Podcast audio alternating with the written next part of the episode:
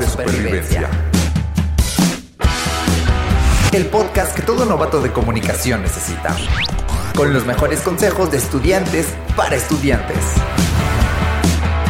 ¡Comenzamos!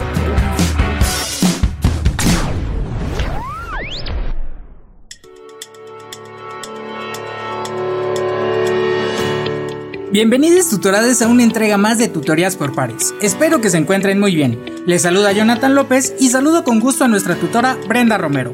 ¿Cómo estás, Bren? Hola Jonathan, estoy muy bien, gracias. Con gusto de saludarte y a todos nuestros tutorades esperando que hayan iniciado el semestre con todo. Así es, Bren, y el día de hoy les vamos a contar lo que acontece en el trámite de altas, bajas y cambios. Correcto, Jonathan, así que vamos con el tema de hoy.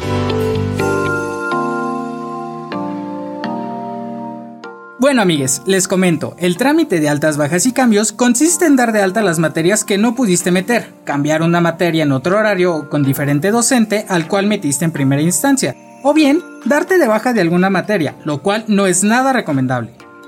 Concuerdo contigo, John. También es importante decirles que este trámite se realiza a la misma hora en la que se realizó su reinscripción al semestre y que se realiza en línea. Es correcto, Bren. También comentarles que es primordial para los que no alcanzaron lugar en su reinscripción. Pero Brent, ¿tú tienes algún consejo para nuestras tutorades acerca de este trámite? Claro que sí, John. Decirles que si ya tienen su horario completo y casi que perfecto, no traten de realizarle algún cambio más, porque podrían correr el riesgo de quedar fuera de alguna materia. Muy acertado tu consejo, Brent. Yo diría que si ya lo tienen bien, ni le muevan. Justamente. ¿Y tú, John? ¿Algún consejo que tengas para nuestras tutorades?